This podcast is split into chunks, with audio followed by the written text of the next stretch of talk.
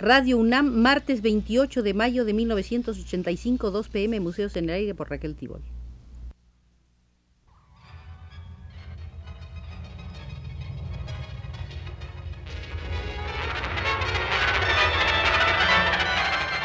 Museos en el Aire.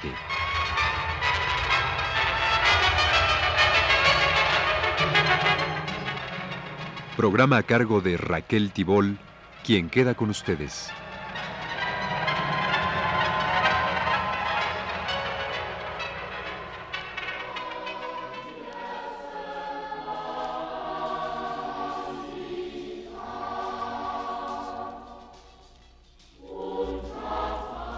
Emprendemos la séptima visita al Museo de Hermenegildo Bustos. En la sexta visita nos quedamos revisando el diálogo de la historia de la pintura, diálogo sostenido en 1861 por José Bernardo Couto, José Joaquín Pesado y Pelegrín Clavé. Los tres al unísono se expresaban en contra de la pintura de los antiguos mexicanos pero constatábamos de que José Bernardo Couto había sido discípulo del guanajuatense Pedro José Márquez.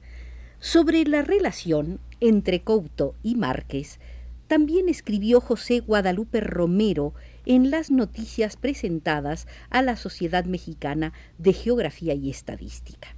Hasta 1860, Márquez era la única figura sobresaliente que había aportado este sitio de la República, es decir, los pueblos del Rincón.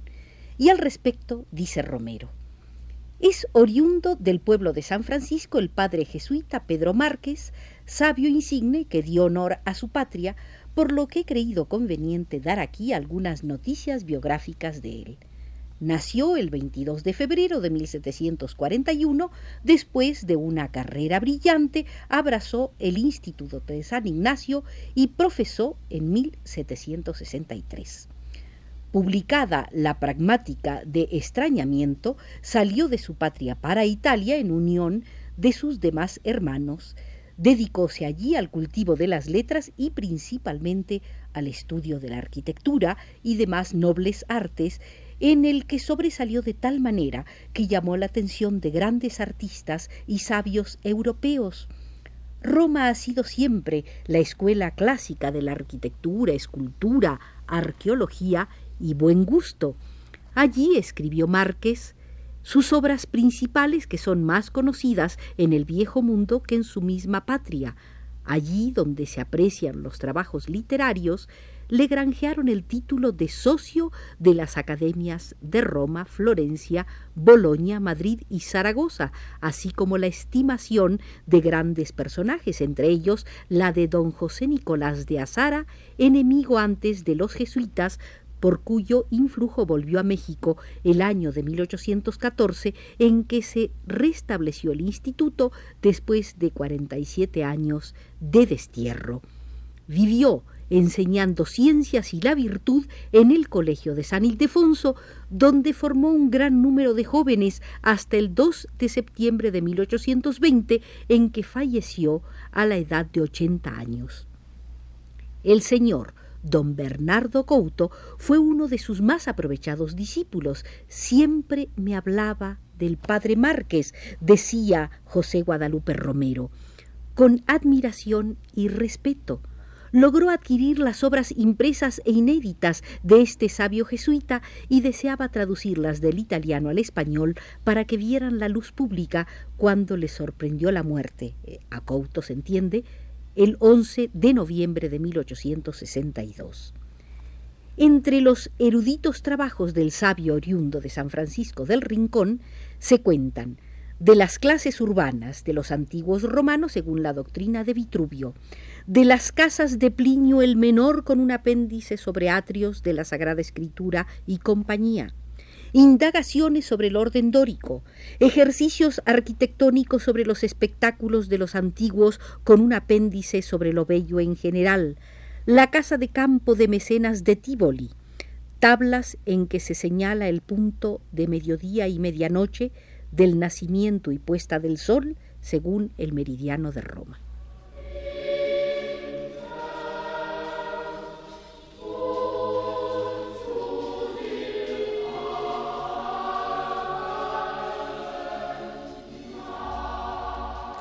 Además de esos variados cuidados por la cultura clásica, el jesuita Pedro José Márquez se ocupó del Tajín y de Xochicalco en Due Antiqui Monumenti di Arquitectura Mexicana Illustrati, editado en Roma en 1804, y del mismo año es otro de sus trabajos en el mismo orden, Saggio dell'astronomia, cronologia e mitología degli antichi mexicani. Doctos estudios los de Pedro Márquez, estudios de alguien que nunca se consideró un aficionado, como el indio Hermenegildo Bustos. Este no tuvo preparación científica para disertar sobre Vitruvio y tablas astronómicas, pero sí ojos para ver cometas en el dilatado cielo de Purísima. Como él mismo expresara, tenía el cuidado de observar. Fruto de las observaciones de Bustos son dos pinturas, una sobre cometas, y la otra sobre un fenómeno solar. La de los cometas es una memoria que comienza en 1858 y termina en 1884. Las vistas propiamente dichas las obtuvo desde la azotea de su casa y hacen suponer que en la misma lámina pudo haber pintado durante 26 años. O quizás tomó apuntes del natural y después los pasó. Los diversos letreros consignan Cometa de 1858. Ya hacía bastantes días que se dejaba ver, luego que oscurecía y en la noche como a las siete del 8 de octubre lo copié en medio del horizonte del poniente ya queriéndose meter. Salía cargado al norte y dirigiéndose al sur cada noche hasta que se perdía. Cometa de 1881, julio 5. Lo copié a las ocho de la noche. Y hacía quince días que aparecía en el norte, en su horizonte muy opaco. Todavía en agosto del mismo se vio de este lado del cerro de Crucita. Como a fines desapareció. Debajo de este letrero aparece una advertencia. Estos dos cometas eran pequeños sin señalar a cuáles se refiere. Cometa de 1882. El 24 de septiembre lo copié en la madrugada. Hacía como un mes que se decía que salía en medio del oriente y diagonal con dirección al sur, como de dos tantos de la torre de largo. A poco salía el sol y se perdía de vista como a mediados de enero de 1883 muy poco se percibía y como a fines se perdió. Cometa de 1884. Lo copié a las siete de la noche del 14 de enero. Era necesario fijar la atención para distinguirlo. Lo vi muy arriba del horizonte del poniente, mucho, opaco, derecho a la olla de nuestro cerro como a principios de febrero se desapareció. El registro del fenómeno solar denota una encandilada observación cara al cielo. La intención no es impresionista, sino científica. El esplendor de la naturaleza hace rebullir en él una curiosidad fundamental que debía alimentarse a sí misma sin la menor posibilidad de desarrollo. Todo culminaba en una inscripción. Fenómeno. Septiembre 16 de 1883, como a las tres y media de la mañana, se dejó ver en el oriente una aurora roja y desapareció antes de salir el sol, y luego salió así durando todo el día y metido el sol duraba en el horizonte hasta después de las ocho de la noche, y así se vio y siguió saliendo hasta el 10 de abril del año del Señor de 1886. Es decir, el lado del poniente duraba iluminado con eso que rodeaba el sol.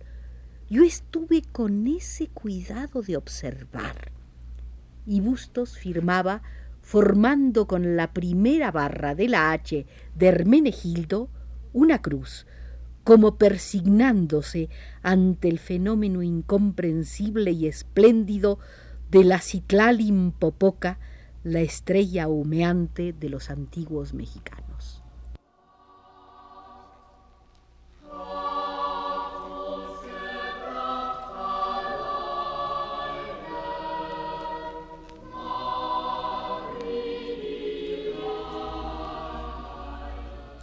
La pintura de Hermenegildo Bustos es fruto de una cultura europea que a lo largo de tres siglos se abrió paso, se infiltró, se injertó, se aclimató y al fin brotó como respuesta a específicas necesidades espirituales de una comunidad aldeana en el centro de México. La circulación de su obra se correspondía con las funciones impuestas por los consumidores, quienes accedían a ella en un trato muy directo, sin meandros, entre el productor y el depositario final. La gente de Purísima del Rincón usó de manera frecuente y extendida retratos, exvotos y copias de imaginería religiosa. Durante mucho tiempo se copiaron en México estampas religiosas y profanas provenientes de Bélgica más que de otros países europeos. Bustos respondió al requerimiento de un mercado artístico estable que tuvo sus normas de trato y sus índices de calidad. Con su muerte desapareció el proveedor y la necesidad declinó. Muchos de los retratos hechos por él se descolgaron de las paredes y si bien les iba eran guardados en arcones y roperos como antiguaya sin valor entre los trebejos de los abuelos. Con el triunfo de la Revolución mexicana, se produce un profundo movimiento nacional de refuncionalización del arte, y es entonces cuando la obra de Bustos, como muchas otras expresiones de la cultura, recibe una carga de significados que antes no se le había otorgado. Las etapas de su inserción en el acervo artístico nacional no pueden enumerarse de manera precisa, porque sus redescubridores no levantaron actas ni llevaron registros. Mas una vez visualizados los primeros vestigios de su existencia, las actividades de rescate fueron constantes y hasta degeneraron en imputaciones y falsificaciones. En el proceso de volver voluntariamente los ojos hacia México, de incorporar recursos culturales desperdigados por todo el país, los intelectuales dispuestos a construir una cultura nueva descubren los atributos de las artesanías y casi como parte de ellas el retratismo provinciano. El doctor Atl, Jorge Enciso y Roberto Montenegro recorren el país esculcando mercados y tiendas de anticuarios, están convencidos Atl, Enciso y Montenegro de que el aprecio de los objetos hechos por los indios o mestizos permite una captación más real de las dotes artísticas del mexicano.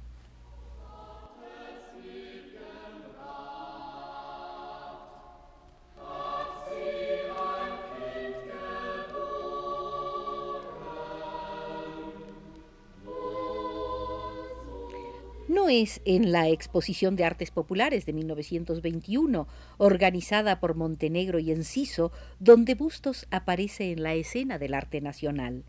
Esto ocurre en 1933 y desde un libro, Pintura Mexicana 1800-1860, de Roberto Montenegro. Pero todavía no tiene nombre y apellido. El retrato de Joaquina Ríos, esposa del artista, sin fecha y sin firma, pintado seguramente después del casamiento entre ambos, que tuvo lugar el 22 de junio de 1854, se acredita como anónimo proveniente de San Francisco del Rincón y se le da como data aproximada de ejecución la de 1830 o 1840.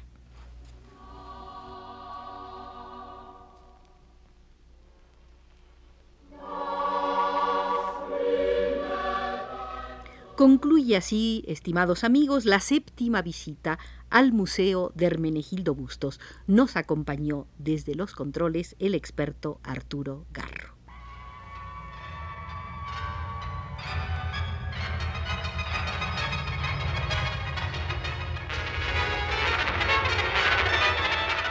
Este fue Museos en el Aire.